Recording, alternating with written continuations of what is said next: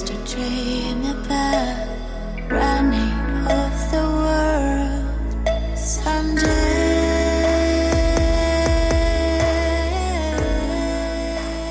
Ну что, всем привет, это 188 выпуск подкаста «Давай поговорим». В этой студии с вами, как обычно, я, Стала Васильева. И я, Аня Марчук, всем привет. А сегодня у нас, как водится, и как мы любим, философский выпуск, который называется «Поздно начинать». И хотим мы поговорить о такой штуки, с которой, наверное, каждый человек сталкивается, а некоторые, наверное, и не раз в жизни, когда думаешь о каких-то переменах, о каких-то изменениях в жизни, но при этом не решаешься к ним подступиться, потому что кажется, что уже как-то поздновато что-то менять. Очень часто нам приходят в Телеграм-бот сообщения, что девчонки вы такие смелые, а вот мне там 30, 35, 40, 45, вообще неважно какой возраст, иногда это может быть вообще 25, но вот я что-то начал, начала делать, а потом я подумала о том, что куда я, куда меня несет, уже и возраст не тот, и вообще все начинается сначала, и куча таких других моментов, и много идет не только от женщины, от женщин от мужчин, от женщин больше приходит сообщение о том, что уже слишком поздно, чтобы что-то начинать, что-то менять, поздно переезжать в другую страну, кому я там нужна, тут у меня уже что-то есть, а там у меня нет ничего, зачем менять карьеру, сейчас будет все с нуля, снова там годы я работала, куда-то уже пришла, сейчас все заново, и очень много таких сообщений, которые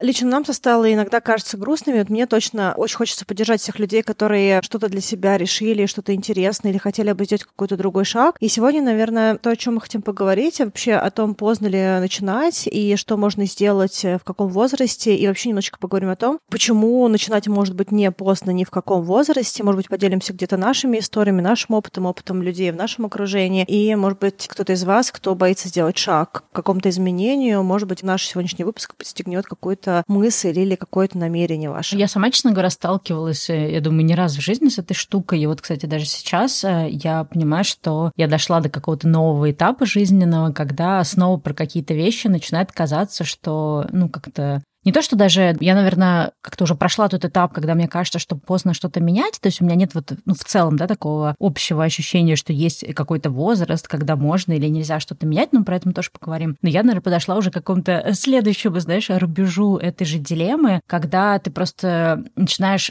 те изменения, про которые ты думаешь, особенно какие-то профессиональные или такие глобальные, ты начинаешь их раскладывать, что вот это вот изменение можно сделать, а вот на это, например, изменение понадобится так много времени, да, чтобы чего-то чего-то достичь, и сколько там уже мне будет как бы к этому моменту, поэтому как бы не хочется как-то вписываться в какие-то такие долгосрочные истории. Ну, казалось бы, это та же самая проблема, но она для меня как-то вот иначе звучит, что глобально менять не страшно, но начинаешь уже как-то опасливо смотреть на какие-то вещи, которые потребуют слишком, ну, такого длинного пути. Хотела сказать по поводу длинного пути. Это, на самом деле, был мой последний пункт аргумента, но поскольку ты его подняла наверх у тебя, я его тоже отражу. Вообще, мне кажется, что ощущение возраста немножечко изменилось изменилось, и мы уже не живем во время Клеопатры, когда в 35 лет можно и помирать. Я замечаю по своей семье, допустим, что люди 60-70-летние, даже, в общем-то, мои почти 80-летние родственники, они достаточно задорные, и, наверное, когда я была маленькая или там в каком-то подростковом возрасте, или в свои 20, я не могла себе представить, что люди в 75 могут быть такими активными, потому что, в общем-то, в моей семье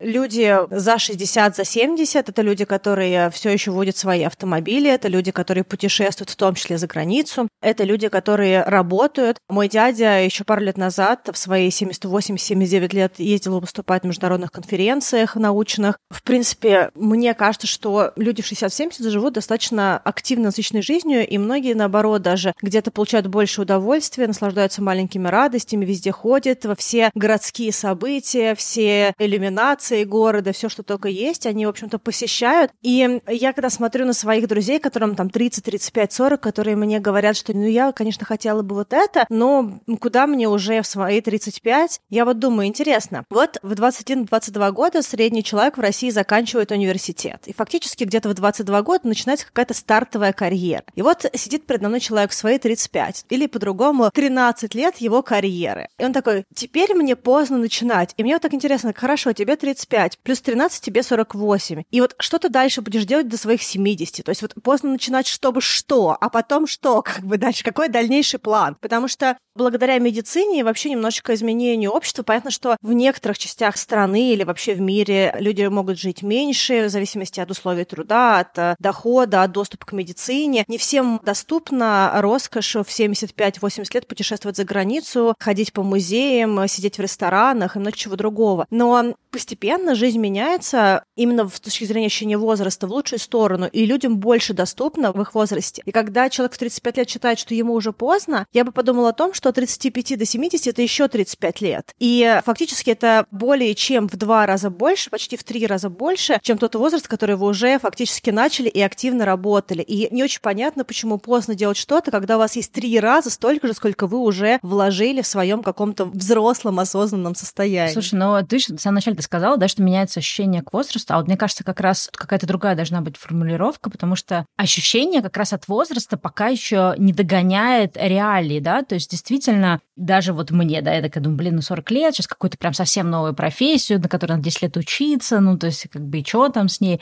но ты понимаешь, что, ну, вот 50 лет ты ее освоишь, и, допустим, хотя бы там 10-15 лет в ней поработаешь, ну, допустим, да, если, смотря какая, конечно, профессия, она не связана там с физическим трудом, а больше, например, с когнитивным или с какими-то еще штуками. И вот именно, что нету у нас ощущение возраста, то есть мы как будто бы живем все еще в том сознании, в котором жили там люди, не знаю, 200 лет назад или там 300 лет назад, когда они там, ну, условно говоря, 16-18 замуж, 25 у тебя уже 5 детей, а к 40 уже можно, в принципе, считаться стариками-старушками. Почему-то не получается, да, какой-то такой когнитивный диссонанс, почему-то не получается у людей понять, что, да, когда ты в 30 лет думаешь, что уже поздно, но вообще-то может так быть, что тебе, допустим, еще, ну, вообще, может быть, 40 лет жить, может быть, 50 50 лет жить, а может быть, тебе вообще все 70 еще лет жить. И получается, что ты в 30 лет, хотя ты там, по сути, там всего там лет 10, да, такого сознательного взрослого возраста пожил, тебе кажется, что уже все как бы все закончилось, все предопределено. А на самом деле есть люди, которые там до 90 и до 100 какие-то когниции сохраняют и более-менее физическую подвижность. И получается, что ты заранее уже все порешал, думая, что как бы поздно, а на самом деле тебе еще, ну, там, не один десяток жить. Понятно, что мы ничего абсолютно не знаем, какие там нам болезни светят, какие у нас там какие-то хронические штуки повылезают, какие всякие, не знаю, там несчастные случаи, новые пандемии. Ну, то есть понятно, что люди с более, наверное, таким тревожным сознанием, им сложно, да, как бы опираться на что-то, что тебе не гарантировано, потому что там на предыдущие активные 10, 15, 20 лет своей карьеры ты хотя бы можешь оглянуться, а что там будет впереди, это сложно померить, сопоставимо не воспринимается. Но вот это, кстати, по сути, такой, наверное, один из важных козырев этого разговора, когда начинаешь очень много вот про все это э, рефлексировать, важно понимать, что действительно мы говорим о достаточно большом еще промежутке жизни, и если, допустим, я отработал 10 лет в какой-то профессиональной области или пожил в каком-то городе, который мне уже не подходит, то я как бы сейчас могу предопределить, а последующие 30, 40, 50 лет я буду все еще в этой области быть в том, что мне не нравится, или все-таки я могу что-то сделать в сторону каких-то улучшений или изменений этого. И вторая мысль тоже, я сейчас, конечно, как обычно, знаешь, когда какие-то смешные фразы слышу, потом они у меня очень интересно сохраняются в мозгу, я никогда не могу все эти шутки пересказать нормально. Но, в общем, ты тоже такую забавную фразу слушала про то, что вот, типа, там уже скоро там, да, там 50 50, уже, наверное, поздно там менять, и тра-та-та. И там была мысль о том, что на 50 тебе будет так и так, да, вопрос как бы в каком ты будешь в этот момент состоянии, все еще сожалеть о том, что есть что-то, что тебе недоступно, или попробовав, поняв, что это вообще-то было возможно, или попробовав, поняв э, и перепробовав много вещей, найдя что-то еще, но, по крайней мере, ты как бы, ты все равно в эту точку придешь. Вопрос как бы, да, каким э, ты будешь в этой точке. И вот это, конечно, такие, мне кажется, очень важные вбросы нашей сегодняшней дискуссии. Да, если мы говорим про то, каким ты придешь в какую-то точку, хотелось бы сказать о том, что нереализованные мечты и желания оставляют очень горькое чувство в душе,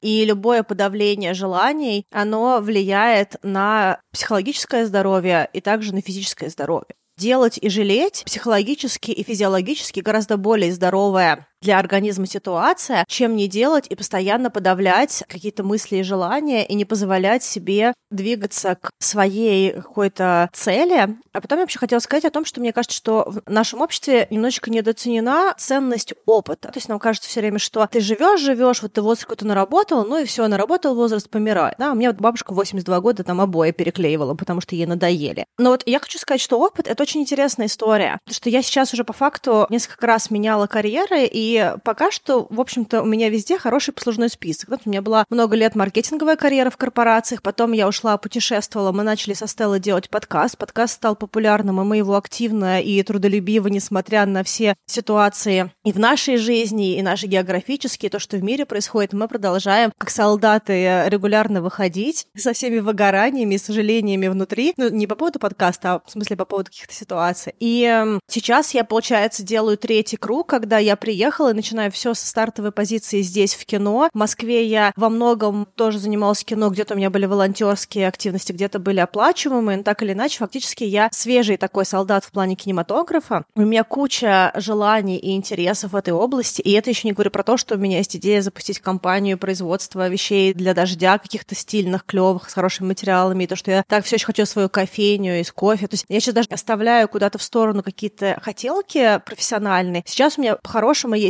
два успешных карьерных направления, и третье, которое уже достаточно неплохо развивается. Честно говоря, каждый раз, когда я куда-то двигаюсь дальше, все больше и больше для меня чувство этой свободы и легкости с тем, как я начинаю. У меня вообще нет никакого страха начинать с нуля, потому что наш опыт, он позволяет нам, то, что называется на английском, иметь transferable skills, то есть те навыки, навыки обучения, навыки профессиональные, hard skills, soft skills, которые позволяют очень быстро в любой профессии преодолеть несколько уровней. И если бы я в то же кино двигалась бы сейчас какая-нибудь 18-20-летняя, мой путь был гораздо сложнее, потому что я бы не знала бы и не понимала бы многих вещей, которые сейчас понимаю я, имея опыт корпорации, имея опыт какого-то медийного проекта, который подкаст, сценарий, работа с информацией, много чего еще. Мне кажется, что ценность опыта и ценность изменений в мире, да, то, что начинать не поздно, это супер круто. Очень круто, когда мы входим в какую-то новую профессию, имея весь вот этот вот наработанный навык. И даже если мы начинаем с нуля, мы не идем по той же самой траектории, мы двигаемся быстрее, мы двигаемся эффективнее. И это не про то, что вот я тут вкладывала 13 лет, работая в корпорации, а теперь мне нужно будет заново с нуля куда-то еще вкладывать 13 лет, чтобы прийти туда же. Вы можете на новой профессии туда же прийти через два года, просто потому что ваши transferable skills дают вам вот этот вот э, jump jump да, то есть это такой резкий скачок-прикуриватель, да, такой вот, когда энергии ваши знаниями просто двинулись вперед. И опыт это супер круто, и это абсолютно меняющая картину история, когда вы что-то меняете в своей жизни. Это, кстати, тоже очень важная мысль, о которой люди не думают, о том, что предыдущий опыт, он на самом деле действительно помогает тебе как-то быстрее что-то освоить. Понятно, что если это опыт кардинально разный, условно говоря, ты до этого работал юристом, а пошел на скрипке играть на концерте, да, кажется, что это совершенно не как-то несравниваемые скиллы и навыки. И понятно, что там будет очень много чего нового, что заново придется осваивать. Но вот Аня права, что есть какие-то вот то, что у нас, да, у нас был в свое время выпуск по soft skills, какие-то общие такие навыки. Ну, то есть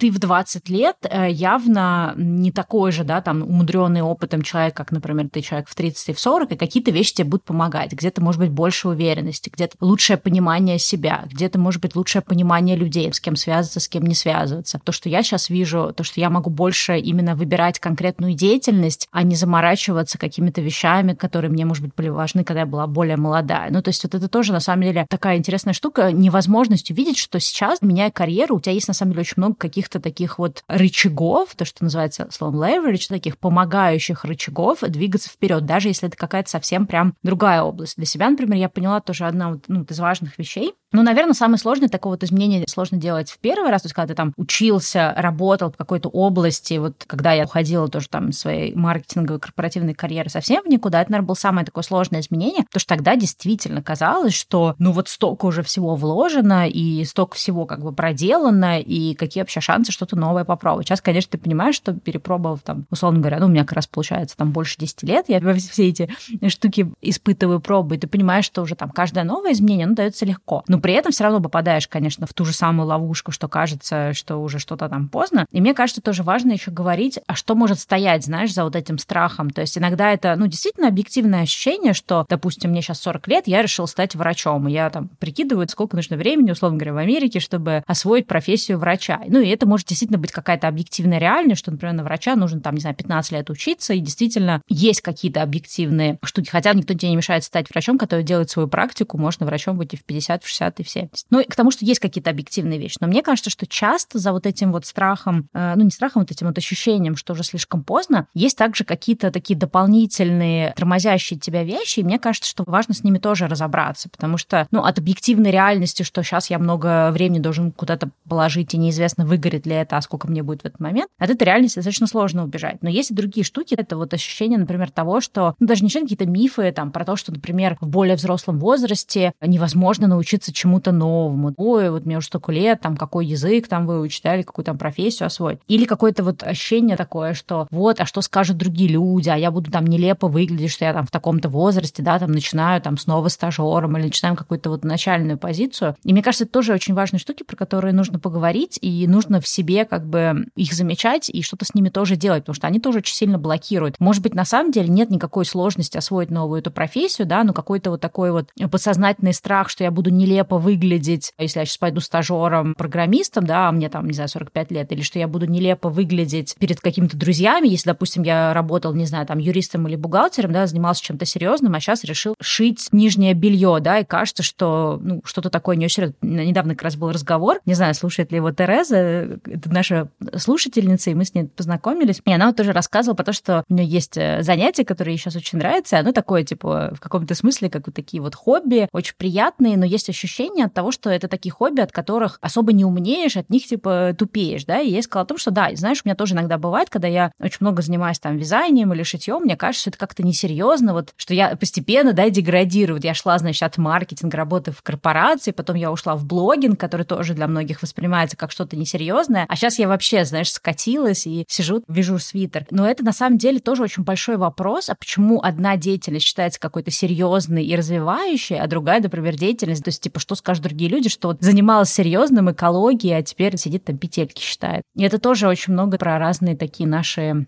какие-то моменты восприятия себя. Я хочу отразить сначала первую часть по поводу скрипки и юриста, а потом поговорить про серьезно, потому что мне кажется, это очень крутой тоже поинт. Касательно скрипки и юриста. Мне кажется, что многие из нас, и даже мы сами, часто не фиксируем, какими навыками мы обладаем, и что вообще такое вот эти вот uh, transferable skills, эти навыки, которые позволяют нам двигаться дальше, потому что я помню, что когда я ушла из корпорации, у меня было такое чувство, что вот столько лет коту под хвост, все зря. И я абсолютно как бы не, как сказать, не уважала, не ценила тот опыт, который я получила на протяжении очень долгого времени, пока, наверное, мы не начали делать подкаст со Стеллой и не начали рефлексировать на тему того, что вообще дала нам работа в корпорации, Потому что, работа в корпорации, я получила навык усидчивости, который, кстати говоря, если мы говорим про скрипача и юриста, когда тебе в одном случае нужно сидеть, смотреть какой-то контракт часами, у тебя просто стопка этих контрактов, и ты с вниманием к деталям это все перебираешь, и каждую цифру, каждую фразу, все это вычитываешь. А потом ты скрипач, тебе нужно какую-то играть композицию до пупения каждый день, репетируя. Умение вот это вот сосредоточиться и делать кропотливую работу, которая может быть достаточно рутинной и неприкольной, это очень близкие навыки, да, хотя казалось бы, где юрист, а где скрипач. Умение разговаривать с людьми, вести диалоги и как-то продвигать себя нужно и юристу, допустим, и скрипачу, потому что в одном случае тебе нужно вести диалог, договариваться, в том числе из-за каких-то пунктов в контракте, иметь возможность донести свою мысль. А в другом случае, если ты скрипач, тебе нужно свою карьеру выстраивать, тебе нужно идти открывать двери, тебе нужно постоянно с кем-то договариваться о том, чтобы у тебя были прослушивания, чтобы у тебя были там какие-то концерты, чтобы еще что-то было. Я не так хорошо знаю музыкальную карьеру, чтобы прям очень детально эти параллели проводить, да, но если, допустим, говорить говорить про то, что мне дал маркетинг, какое-то время вообще работать в корпорации, когда мы начали делать подкаст, во-первых, у меня было абсолютное умение работать с информацией, потому что когда ты работаешь в корпорации, у тебя приходит столько всего, и тебе нужно это собрать в презентации для штаб-квартиры, тебе нужно какие-то статьи редактировать, которые там кто-то написал вечером, а у тебя нет варианта. Ты ждал эту статью, и тебе нужно завтра ее куда-то отправить, ты сидишь ее там дочищаешь. Умение работать с текстами, умение выстраивать историю, потому что когда ты делаешь презентацию, это не просто набор слайдов. Эти слайды должны постепенно рассказывать какую-то историю. Твой хороший руководитель бесконечно тебе про это говорит. В этой презентации нет истории. Что мы хотим этой презентации сказать? Какая у нас мысль? Куда мы ее ведем? И когда мы со Стеллой начали делать сценарии подкастов, у нас тоже первое время мы очень много сидели с сценариями, и у нас тоже каждый сценарий, он проходил проверку мою, проверку Стеллы, наши какие-то диалоги, да, то есть умение выстраивать сценарии, логику повествования. Это тоже определенная штука. Потом маркетинг мне однозначно дал возможность говорить, говорить на аудиторию и вообще не стесняться выражать себя. Потому что ты выходишь на сцену, ты говоришь перед кучей людей, либо это внутренние сотрудники, либо это какие-то люди, для которых ты выступаешь, еще что-то. Вот эти навыки, которые я получила. И это только кусок маленький всего того, что принесла мне корпорация. И у каждого из нас, до какого-то точки мы дошли, у каждого из нас есть какой-то набор навыков, даже если это студент. Усердие, умение и желание делать что-то, что не нравится, изучать, э, работать со списком литературы, куча всего, что можно иметь просто из любой точки, куда мы пришли. И я вот однозначно могу сказать, что для меня вот эти вот soft skills, они очень сильно прокачаны были на каждой роли, которую я выполняла. И, честно говоря, сейчас я пришла в кино. Кино — это network-based профессия, то есть профессия, при которой нужно уметь выстраивать связи и контакты. И мне кажется, что если бы я в эту карьеру пришла в 20, у меня могло бы не получиться, потому что с каждым годом своей жизни мой максимализм и мое вот это вот желание принимать все битвы и файтить всех людей, оно снижается, и я уже выбираю, что я хочу вообще выяснять, где отношения, где не хочу, где я хочу быть резко там и кричать или эмоционировать, а где я просто иду и выдыхаю. Я абсолютно не могла бы прийти в это состояние в 20. И сейчас, вот находясь в совсем другой точке, мне кажется, что я сейчас гораздо больше готова к кинематографу, чем я была готова в 20 лет с точки зрения вот этих вот soft skills. Про серьезность я тоже очень хотела сказать штуку, которую Стелла подняла. Мне кажется, что вот эта вот история про то, что профессия должна быть серьезная, это вообще какой-то очень странный миф. Он идет туда же, это вот какие-то ограничивающие убеждения из серии «нужно страдать, чтобы что-то получилось». То есть вот нельзя просто приходить на работу, чтобы она нравилась, потому что даже работа, которая нравится, мне достаточно много преодолений. И даже вот мы со Стеллой делаем подкаст почти 4 года, несмотря на то, что мы дружим больше 15 и 4 вместе работаем, иногда это тоже бывает бывает сложновато и ей, и мне, потому что все равно мы должны друг под друга калиброваться, у нас у каждой есть свои жизни, у нас есть каждый свои принципы, и даже кайфовое делание подкаста — это очень много работы. Поэтому стремление к серьезности или стремление к тому, чтобы работа была какой-то умной или очень правильной, что нельзя просто кайфовать от того, чтобы делать там блогинг или там вязать или что-то еще вообще какое-то хобби, чтобы оно было какое-то. Все как будто бы должно быть такое вот академическое. Это какая-то история про других людей, про то, чтобы чтобы кому-то другому рассказать, что люди, с которыми мы общаемся, или наши родственники, наши дети, или кто-то еще, они какие-то вот успешные. То есть это какое-то вот это вот такое вот классическое понимание успеха, которое, мне кажется, очень сильно тормозит любое начинание, что я что-то сейчас буду делать, и другой человек скажет, вот это фигней ты страдаешь, иди делай нормальную работу. Как мне сказал кто-то в каком-то чатике здесь в Ванкувере, когда я спросила про киноиндустрию, они сказали, не майтесь дурью, идите занимайтесь вашей работой. Какое кино, там у вас ничего не получится. Как бы это все шарики-фонарики. Вот. В общем, мне кажется, что серьезность, она как бы переоценена. Сложности есть в любой работе. И серьезные вещи, они в любой работе тоже есть, даже в очень любимой. И любая любимая работа это тоже не шарики-фонарики, это очень много усердия. Поэтому мне кажется, что вот эта вот серьезность это как бы ограничивающее убеждение общества. А еще, кстати, важно понимать, что если вы, например, поймались на том, что, ой, хочу, подумываю в какую-то сторону, ну, как-то вот страшно, уже поздно, непонятно, не слишком ли, да, уже потеряно время. Помните о том, что на самом деле вы такие не одни. Мы вот когда к этому выпуску с Аней готовились, э, я что-то стала так на эту тему гуглить и случайно попала на страницу сайта Quora, это там, где люди задают вопросы, и какие-то рандомные люди им отвечают. я была удивлена, что, во-первых, кто-то задал такой вопрос, что 28 лет — это не слишком поздно, чтобы начать какие-то важные изменения в жизни и вообще. И дальше было просто бесконечное количество ответов из разряда «О боже, мне тоже там 25 лет, и мне кажется, что я всю свою жизнь э, проманал на что-то не то, а мне 35, и мне тоже кажется, что, в общем, я какой-то ерундой занимался, надо менять, но менять страшно, поздно, не поздно». И это говорит о том, что очень многие люди с этим сталкиваются, но, наверное, эти разговоры часто остаются внутри нас самих, да, почему мы, собственно, и захотели тоже поднять этот выпуск, потому что об этом важно говорить, важно говорить о том, что многие с этим сталкиваются, сталкиваются, и о том, что на самом деле это вполне такой рациональный страх и какие-то сомнения, но по факту они не должны нас останавливать. И ты прям видишь там в этих ответах, да, что там кому-то 24, кому-то 26, кому-то 35. И я помню, что мне даже тоже в свое время на канал приходили тоже такие вопросы, там, мне, не знаю, там 28, 32, да, нужно подчеркнуть, не поздно ли менять. И я хочу вам сказать тоже такую вещь, что это кажется слишком поздным только в этом моменте. Скорее всего, когда пройдет 5-10 лет, и вы вспомните, если вообще вы вспомните, скорее всего, вы уже там будете чем-то другим заниматься, даже не будете помнить об этом, что у вас такая вообще драма была. Но если вы вдруг вспомните, вы поймете, как это было странно, что вы вообще об этом переживали. Потому что для меня, например, когда мне люди говорят, что в 28 страшно что-то менять, я такая, да вы что, серьезно? Да вы дети.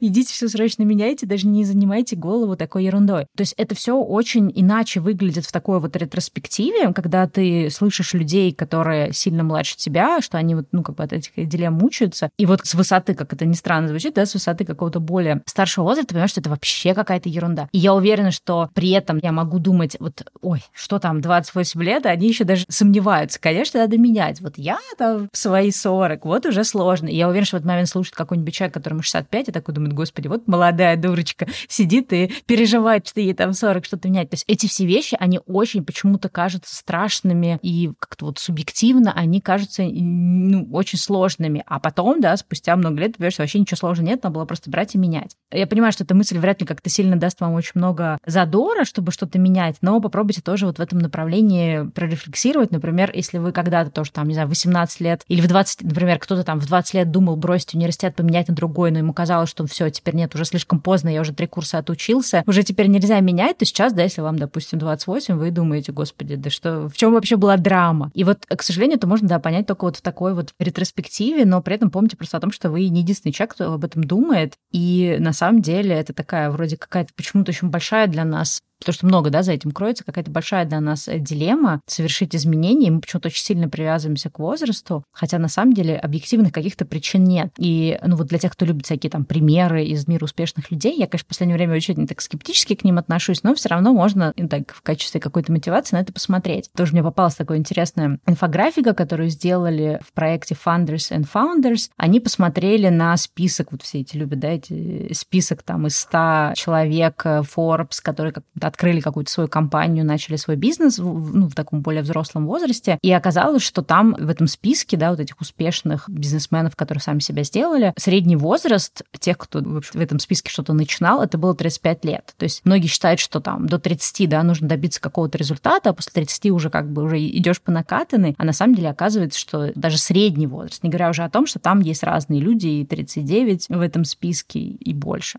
И мне кажется, что то, что очень, не знаю, меня, по крайней мере, очень всегда мотивирует в таких историях, больше общаться с людьми с разного возраста. Если нет возможности прям общаться с людьми интересными разного возраста, то, может быть, подписываться где-то там в соцсетях, да, в блогах, или читать какие-то статьи, материалы, биографии людей очень разных возрастов. И это в каком-то смысле для тебя валидирует. Я этот пример уже, мне кажется, не раз тоже где-то приводила, когда ты там читаешь историю какой-нибудь там 80-летней бабушки, которая в 60 лет научилась кататься на скейте, ты понимаешь, блин, ну если она в 60 может, наверное, я в 40 могу, да, что-то делать. То есть вот эти примеры, они очень мотивируют, они даже не то, что мотивируют, они просто валидируют, потому что большинство людей, которые сомневаются в том, что, наверное, уже поздно, но хочется. Знаешь, на самом деле людям хочется, да, если бы им не хотелось, и они были бы точно уверены, что уже поздно, они бы даже как бы, ну, этой драмы, да, в голове бы не страдали, этой дилеммы, точнее. А если как бы дилемма есть, и она не отпускает, значит, на самом деле очень хочется, да, ну, как бы, а когда хочется, значит, все таки можно. И вот такие вот примеры, они для тебя валидируют тот факт, что да, вот кто-то смог, и я тоже смогу. Вообще понимание возраста, оно очень условно, потому что я помню, что когда я была в институте, мне было лет там 17-18, я смотрела на кого-то, кому 25, я даже смотрела на кого-то, кто на пятом курсе. И у меня была такая мысль, блин, ну как они могут так общаться? Они же такие взрослые. Неужели они не понимают? Или там про родителей то же самое. Вот они такие взрослые, у них все так должно быть понятно, почему они так там что-то делают. А когда ты растешь, и у тебя добавляется еще там несколько лет жизни, еще несколько лет жизни, ты понимаешь, что вне зависимости от того, кому сколько лет, люди внутри часто переживают очень похожие вещи. Страх того, что не получится, какую-то потребность в признании, какую-то валидацию от кого-то значимого. Многие люди на разных этапах хотят либо что-то поменять, либо переезжать. И просто чем старше человек становится, тем больше ему кажется, что да зачем все это, это что не важно, да куда я уже, да кому я там нужен. Но очень много вещей, с которыми люди сталкиваются в очень разных возрастах. Если в своем окружении действительно иметь людей разного возраста, то можно увидеть, что нигде на каком этапе не будет ни легче, ни проще. Люди в 25 хотят от них тех же часто вещей, если похожие какие-то личности, и в 45 хотят от них тех же вещей. Я помню, что когда я уезжала в Австралию, я говорила о том, что я хочу поехать пожить в другой стране. 90% людей, которым я про это говорила, мне говорили, и я тоже. И отличало их от меня только то, что я в итоге поехала. Все хотели менять, и вот эта вот мысль о том, что каких-то изменений хочется очень многим людям, очень разного возраста. И разница между этими людьми только в том, делаются эти изменения или не делаются эти изменения. То есть нет такого понятия, поздно это менять или не поздно это менять. Есть понимание, ты делаешь это или ты хочешь это делать. И просто живешь с ощущением, что ты это хотела бы, но. Я бы тоже бы, но. Вот эта вот история, эта конструкция «да, но». Мне кажется, что очень важно в этой истории помнить о том, что вне зависимости от того, какой у вас возраст, всегда есть люди, которые в этом же самом возрасте делают это же самое изменение, а иногда и старше вас делают это изменение, а вы при этом не делаете это изменение, считая, что это поздно, хотя как бы это все очень абстрактно. А еще иногда, знаешь, вот ты сказала, что страшно какое-то движение сделать, а я еще вижу, что у некоторых людей есть страх сделать это повторно. То есть, допустим, кто-то приехал из какого-то маленького города в Москву и на каком-то этапе взял и приехал, и там ночевал в каких-то там, не знаю, хостелах на квартирах с миллионом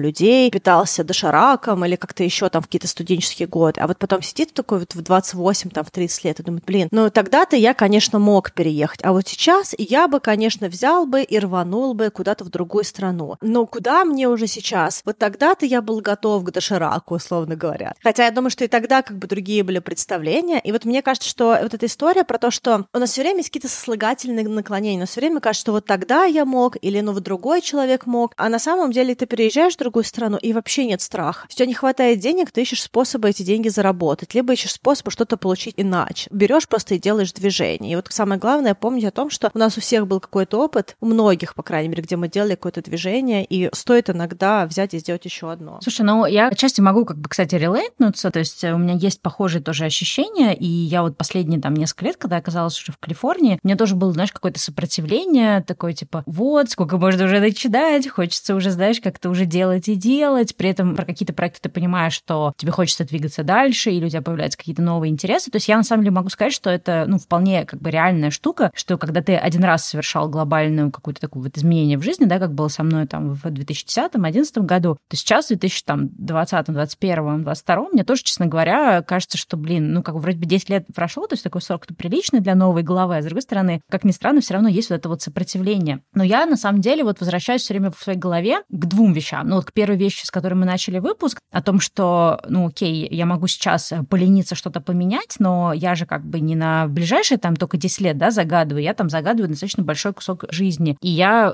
сейчас стараюсь тоже пытаться как-то, насколько это возможно, представлять, окей, сейчас мне, ну, может быть, уже хочется в какие-то там новые области, ну, может быть, не так сильно, вроде текущие проекты пока не припекли, окей, а через 5 лет все так же у меня будет ощущение, или мне будет еще, например, как-то меньше будет хотеться этим заниматься, но при этом я еще буду старше и еще буду, да, больше какого-то внутреннего сопротивления. То есть я стараюсь говорить о том, что, ну, если это уже есть, какое-то желание куда-то двигаться, то оно же не пропадет никуда. То есть вариант, я иду по пути смирения и нравится, не нравится, терпи, или все-таки следуя за какими-то вещами, которые мне интересны, которые имеют для меня смысл. И вот вторая тоже вещь, э, про которую я тоже, знаешь, часто задумываюсь, я все-таки стараюсь вот именно оглядываться назад, про то, что я тоже говорила, вещи, которые казались абсолютно нереальными. То есть я вот помню, когда я увольнялась с корпорации, это казалось абсолютно нереальным. То есть казалось, что вообще нет никакого шанса найти другую профессию, нет никакого шанса найти другую работу, нет никакой возможности сменить профессиональную деятельность, чтобы это было как-то вот адекватно. И вообще себя я не найду, и непонятно, чем я буду заниматься. Ну, как-то потом смотришь, так, ну нет, вроде как-то дошла, и сейчас, наоборот, не знаешь как уже потерять то, что нашел, потому что слишком много проектов, слишком много идей иногда, но это я так шучу. И тоже себе напоминать, что вещи, которые в моменте на старте кажутся абсолютно нереальными, потом, оглядываясь как бы назад, да, они будут более реальными, но для того, чтобы они стали более реальными, надо как-то двигаться в этом направлении. И тут, конечно, тоже бывает очень много каких-то вот сопротивлений, кажется, что вот, у меня нет на эту тему знаний. Наверное, нас с тобой, я даже объединила, наверное, эта вещь меньше пугает, потому что, мне кажется, мы как бы люди зависимые от новой информации, новых знаний, новых каких-то областей, то есть мы любим вот это все. Но для многих людей это как бы не воспринимается как что-то такое приятное, да, и там получение знаний это всегда сопряжено с какими-то ну, там, ресурсами, энергией, которую нужно будет этому всему отдавать, и это не всегда есть, особенно если как бы, да, текущая деятельность уже занимает, например, или текущая жизнь даже много занимает сил. И часто люди тоже оправдываются тем, что вот у меня там нет знаний соответствующих, или у меня нету навыков, умений, поэтому тоже, да, я там ничего как бы поменять не могу. Но вот опять же, оглядываясь назад, могу сказать, что многие вещи, которые мне казалось, что я никогда не смогу их делать, да, или я никогда не смогу там в этой области оказаться, от каких-то простых вещей мне никогда в голову не приходило, что я там буду сидеть, записывать подкасты или говорить на камеру, потому что это не что-то, что на самом деле мне давалось легко. И у меня ушло очень много лет, чтобы комфортно говорить на камеру. И даже сейчас иногда бывают дни, когда я ставлю камеру и два часа пытаюсь там записать какое-то видео, и оно вообще не идет, и мне приходится просто все это скрапить и пробовать другой раз. Или никогда не думала, что я там буду уметь монтировать видео или еще что-то. То есть какие-то вещи, которые кажется, что, блин, ты вообще не представляешь, как к этому подступиться, а потом оказывается, что это добавляется в твою копилку знаний, и ты даже не замечаешь, как это стало частью твоих навыков. И вот это тоже очень важная вещь, что если, допустим, вы подумываете про какие-то изменения, может быть, вас не так сильно пугает там то, что возраст или еще что-то, но вас пугает то, что вы ничего про эту область не знаете, да, вы ничего э, не умеете умеете в этой области, и кажется тоже, ну, куда уже там лезть, там слишком много всего. Но на самом деле, как бы опыт говорит, чем раньше начнете в эту область вникать, даже параллельно с вашей какой-то, да, текущей деятельностью, тем быстрее вы начнете обрастать знаниями. И сейчас вот что как бы классно, да, что мы живем в таком мире, где на самом деле получать новые знания можно очень легко и разными способами. То есть я вот иногда, знаешь, у меня бывает иногда такая странная мысль, вот я там, ну, у меня есть какие-то, например, задачи, которые мне нужно решить, как там, не знаю, смонтировать что-то видео, или как там какой-то технический вопрос решить, или там, не знаю, с вязанием тем же, да. И я понимаю, сейчас можно просто открыть интернет и найти ответ на любой вопрос, как что-то там сделать. Любую там какую-то профессию, да, на базовом уровне можно освоить в интернете. То есть там вплоть до того, что вот обсуждаем иногда тоже с моим мужем, он когда-то занимался профессиональным баскетболом, и он все время говорит о том, что почему, когда я занимался баскетболом, все, что у меня было, это какие-то кассеты VHS, которые еще надо было добывать, чтобы кто-то, у кого-то какая-то есть вот эта кассета с тренировки по баскетболу, и там ее передавали, значит, там собирались, смотрели, а сейчас ты можешь просто открыть интернет и посмотреть там, как улучшить свою технику подачи мяча, да, как правильно поставить руку, как правильно делать то, там, стратегии игры, там, стратегия поведения на поле. То есть ты можешь всю эту информацию сейчас получить, и ты можешь реально, не выходя буквально из своей квартиры, ну, или там, не выходя за пределы своего двора, освоить какую-то вообще любую профессию от спорта, как ни странно, да, до там, каких-то артистичных вещей, не говоря уже там, ну, каких-то более серьезных профессиях. Возможно, есть какие-то там хирургом, наверное, сложно дома стать, но большинство профессий, в сторону которых сейчас люди смотрят, тоже программирование, там, дизайн, еще что-то, это все можно освоить в интернете. И вот тот факт, что тебя может пугать, что у тебя нет каких-то знаний, но на самом деле мы сейчас находимся в таком беспрецедентном времени, когда знаний очень много, и многие знания доступны бесплатно. Вопрос в том, чтобы начать в эту сторону копать, и также тоже приобрести навык. То есть чем больше ты учишься, тем проще тебе становится учиться. Это тоже такая важная штука. Если сейчас тебе кажется, что, ой, я ничего не запоминаю, мне ничего не понятно, то чем больше ты будешь посвящать времени освоению каких-то новых вещей, чем быстрее тебе это будет даваться, и в какой-то момент это вообще не будет представлять даже какой-то вот такой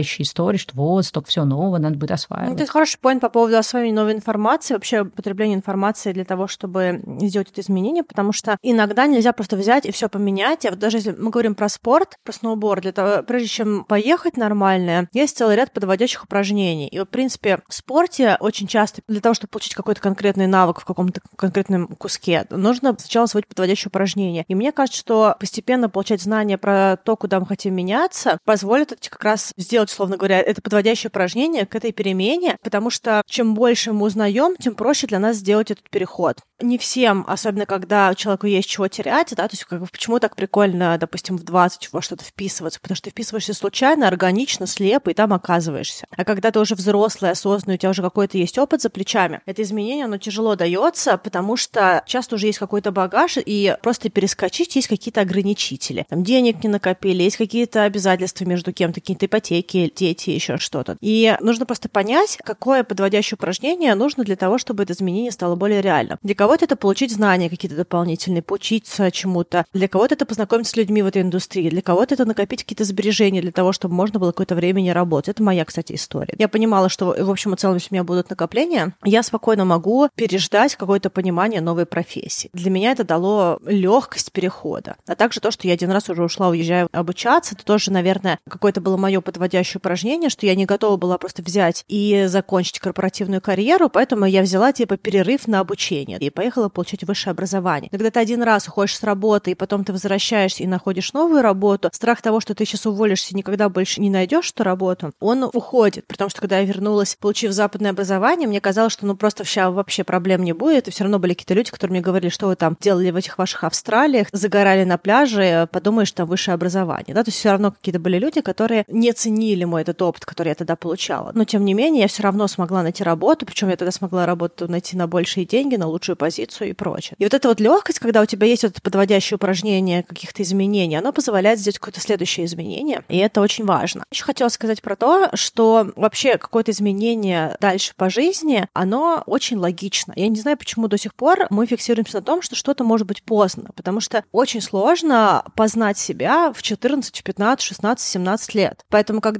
мы куда-то вписываемся на каком-то этапе жизни, начинаем куда-то туда двигаться с точки зрения образа жизни, с точки зрения профессии, если мы говорим про работу, с точки зрения каких-то вещей, которые нас интересуют. Мы дальше, с каждым годом своей жизни, мы все больше и больше познаем себя. И то знание, которое мы получаем про себя в 25, в 30, в 35 и так далее, оно очень сильно отличается от того, как мы себя видели и ощущали в 17. Поэтому вполне логично, что на каком-то другом этапе жизни нам могут быть цены и важны другие люди в окружении, другая жизнь, да, где-то вы хотели жить э, там в каком-то Нью-Йорке, где там вокруг одни клубы, рестораны и бары, а потом в какой-то момент времени вы хотите жить на океане, чтобы вас никто не трогал, и ближайшие соседи были в километре. Ну, я абстрактно говорю. Это может быть новый запрос. Хотели корпоративную работу, чтобы работать круглосуточно, а потом вы хотите работать, допустим, спокойно. Либо наоборот, вы никогда особо не впахивали, и вам казалось, что нужно просто жить свое удовольствие, а потом вы пришли в точку, где вы чувствуете в себе ресурс, допустим, впахивать, и строить свой бизнес, допустим, или какую-то еще штуку. Разные этапы жизни требуют разных вещей. И вполне логично, что где-то на каком-то этапе у вас будет запрос на изменения. И вот это вот дерзание к этому изменению, вот это очень важно. То есть вы готовы пойти на то, что вам действительно нужно сейчас, или вы готовы везде себя сдавливать? Потому что изменение, оно как раз очень логично. Это скорее нелогично не иметь это изменение, что вот в 17, в 30, в 50 все одно. Это очень редкие случаи, и это какие-то люди, которые себя очень рано познали, либо это случаи, когда человек просто на себя забил, принял, как сказать, жизнь, как она есть, что вот она есть и есть, и все, да, и нечего тут как бы бегать, выпендриваться, да, просто как бы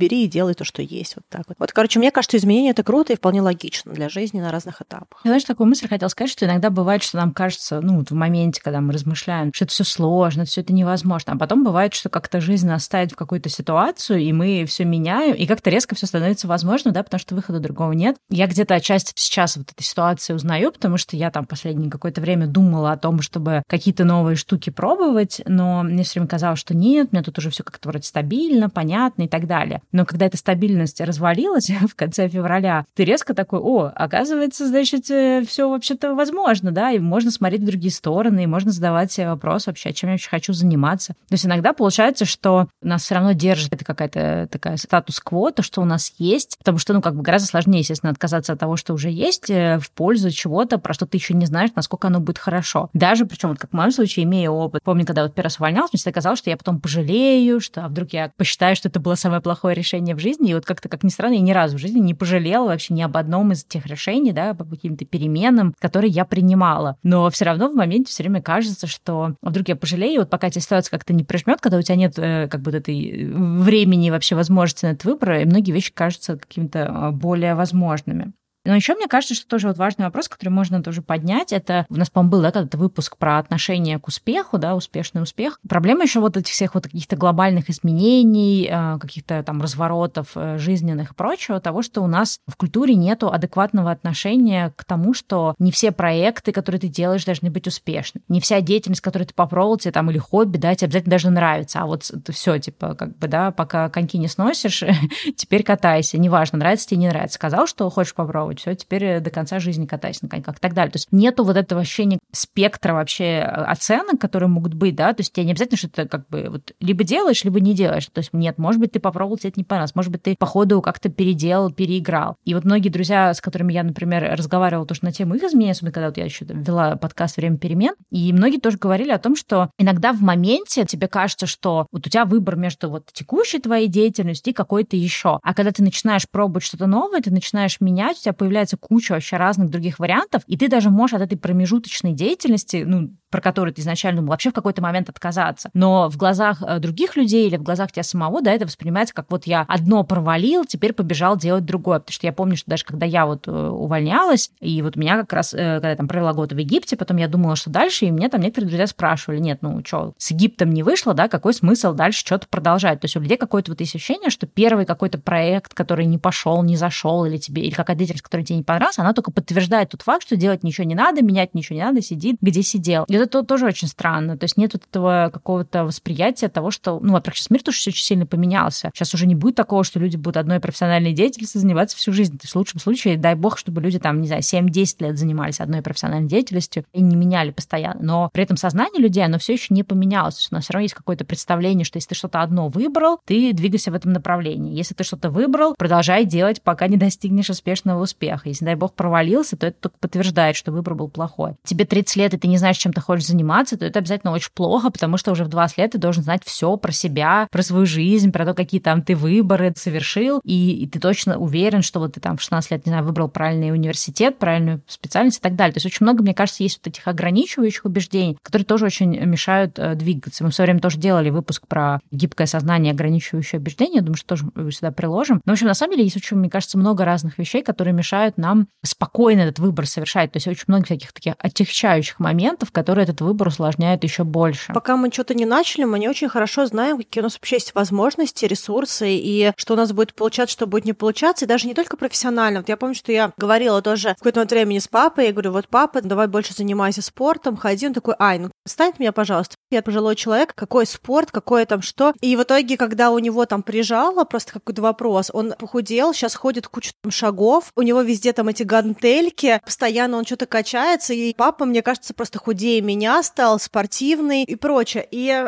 эту историю про то, что Аня от меня отстань, у меня нет ни времени, ни сил заниматься спортом, я тут вот уже такой пожилой, мы, наверное, всей семьей... Да, уже.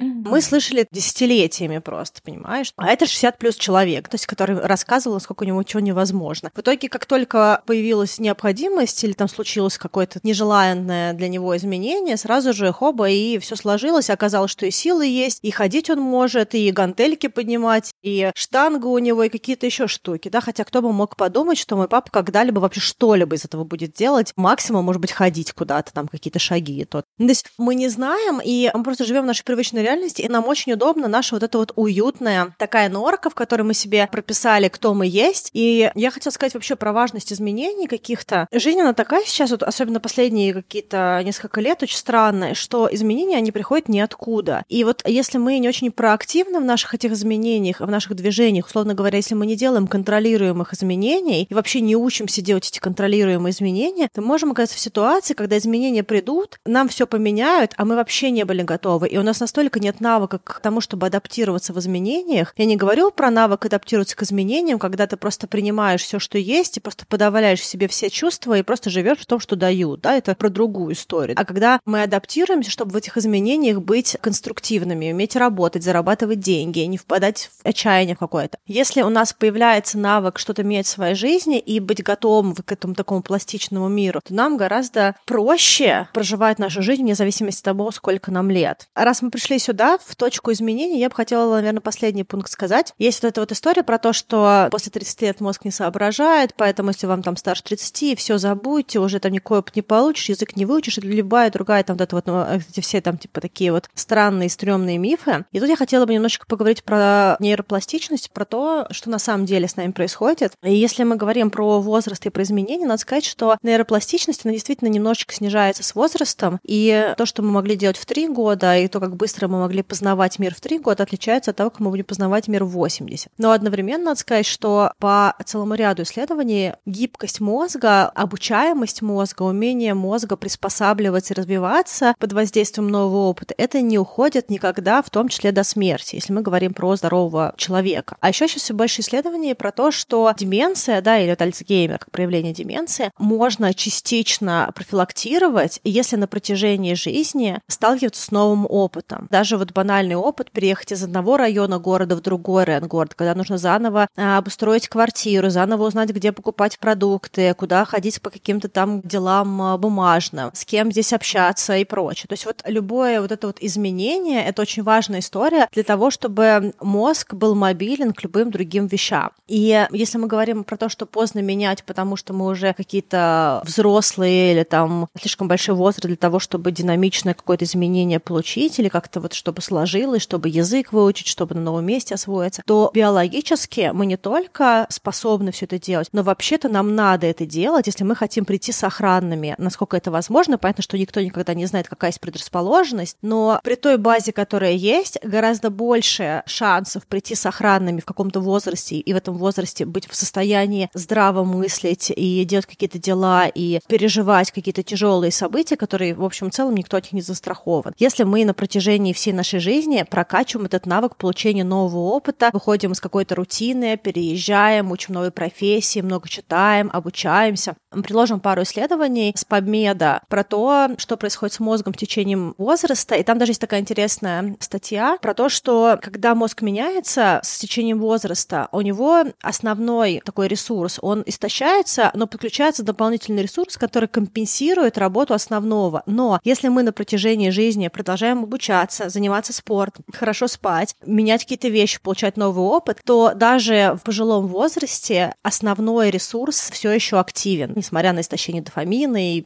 там, белого вещества и прочее, прочее. Поэтому очень важно изменение, очень важно получение нового опыта. И если вы сомневаетесь про то, нужно ли вам как-то менять что-то и не поздно ли вам менять, нет, вам не поздно менять. И очень важно что-то менять для того, чтобы улучшать качество своей жизни и сейчас, и заодно это хорошая профилактика для какой-то качественной жизни через десятилетия. Вот поэтому мне кажется, что очень важно про это тоже помнить. Это, кстати, очень хорошая мысль. Ну и вообще, наверное, главной мыслью сегодняшнего подкаста будет то, что если вам кажется, что что-то уже поздно, на самом деле гарантированно, что если вы этот вопрос задали бы человеку, который что-то поменял и который сильно вас старше, он скажет, нет, не поздно, делай сейчас, вообще даже не думая о том, что это какое-то препятствие. И точно так же, если вы поговорите с какими-то людьми, которые сильно старше, они вам скажут, что не поздно там что-то учить, что-то изучать, что-то пробовать новое. Я абсолютно поддержу Анин аргумент про то, что если относиться к жизни не как то, что да, все самое интересное случилось 20 лет, а дальше мы просто как бы ползем куда-то непонятно куда, а воспринимать жизнь как такой длительный промежуток и иметь какое-то такое вот не просто мечтательное желание, но деятельное желание на тему того, чтобы там и в 60, и в 70, и в 80, и в 90, и в 100, кто знает, как долго мы будем жить, и как вообще поменяется тоже медицина и технологии, чтобы быть и в физическом хорошем здоровье, и в когнициях хороших, то как раз наоборот, любые какие-то изменения, любой такой вот позитивный стресс. У нас, кстати, когда-то очень давно был выпуск про долголетие, мы там тоже говорили про позитивный стресс, то есть любые какие-то вот такие вот, когда мы не находимся, да, в статусе кво и просто плывем по течению, то есть речь идет не о том, чтобы создавать себе специально стресс там, где он не нужен, но любые какие-то вот новые штуки для нас очень хороши, и это действительно и профилактика того, чтобы не сдавали какие-то наши когнитивные способности с возрастом,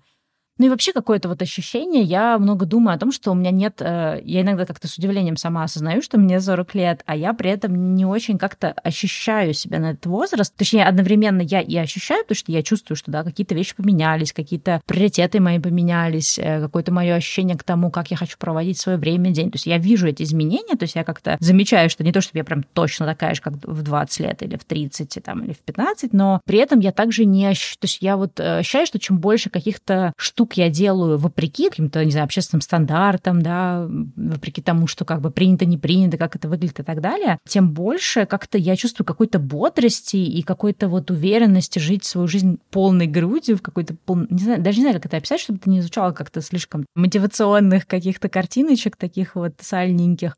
Но реально как-то я вот ощущаю, э, что в каком-то смысле мне в 40 прикольнее жить, чем в 20, потому что гораздо меньше каких-то заморочек, и гораздо больше какой-то вот внутренней свободы в плане того, что ты хочешь делать, как ты хочешь дальше двигаться и так далее. И получается, что на самом деле, чем раньше ты начнешь преодолевать свои собственные сопротивления на тему того, что, о боже, я уже такой старый, мне уже теперь в этом возрасте ничего нельзя, тем более качественно ты проживешь эту жизнь, потому что если, например, тебе в 30 лет кажется, что я уже ничего не могу яркое надевать, я уже не могу никуда переехать, не поменять карьеру, то можно только представить, какие у тебя будут установки, там, не знаю, к 50 годам, да, то есть на самом деле будет еще сложнее сложнее. То есть чем раньше начинаешь бороться с этими установками, тем прикольнее будет жить, когда тебе будет там 30, 40, 50, 60, 70 80. Вот поэтому надеюсь, что мы кого-то из вас замотивируем на что-то такое, на что вы не решались, именно потому что вам казалось, что уже как-то слишком поздно. Мы с вами услышимся на следующей неделе. Подумайте о том, что мы сказали, наслаждайтесь вашей жизнью и надеюсь, что то, что вы задумали, у вас случится.